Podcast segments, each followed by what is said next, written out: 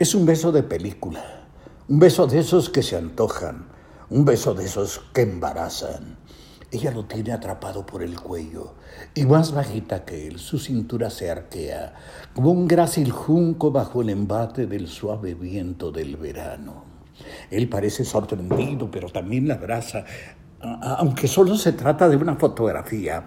Casi se escucha el leve chasquido que hacen los labios al encontrarse para de inmediato abrirse como pétalos rojos, solo lo necesario, a fin de que las lenguas ansiosas se busquen, se reconozcan, recuerden viejas diversiones, antiguas travesuras, y permitan a las papilas excitarse, excitarse sabiamente ante el inesperado reencuentro de dos seres que se amaron o se aman.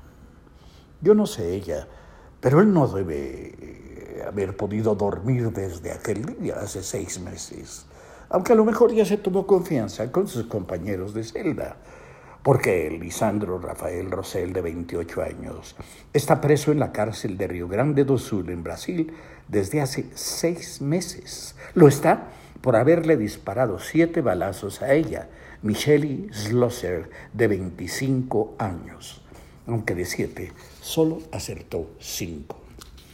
Estaban ambos tirándose las netas en una nevería cuando ella descubrió que él estaba recibiendo en el celu mensajes de otra mujer. Pasó a encabritarse y, ya se imagina usted qué follón se armó. Por cierto, ya sabía usted que desde el auge de los celulares han aumentado 10% los divorcios en el mundo. Bueno, pues en pleno follón, ella lo amenazó con acusarlo de violación. Entonces él dijo, espérame tantito pero en portugués. Vos me aguarda un momentico. Salió de la nevería y, cuando el de vainilla ya casi estaba derretido, volvió con un arma. Para esto ya algunos amigos habían metido a Michelle a un coche. Pero hasta allá fue Lisandro, hecho un león, y le disparó a través del cristal siete tiros. Si bien no les decía, nada más acertó cinco, yo creo que por los nervios y todo eso, ¿no? Michelle fue a dar al hospital y Lisandro a cumplir una sentencia de siete años de cárcel por intento de feminicidio. No volvieron a verse hasta hace unos días. Cuando ella se presentó a una audiencia y, ya que iba a terminar, levantó la mano. Señor juez, señor juez.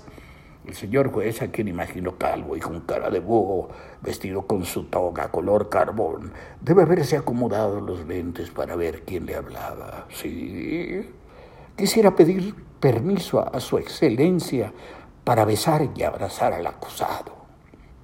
El juez ni alcanzó a reaccionar, porque Micheli se saltó la barandilla y mole, doña María, le plantó a Lisandro el beso que reseño al principio, de esos besos que embarazan.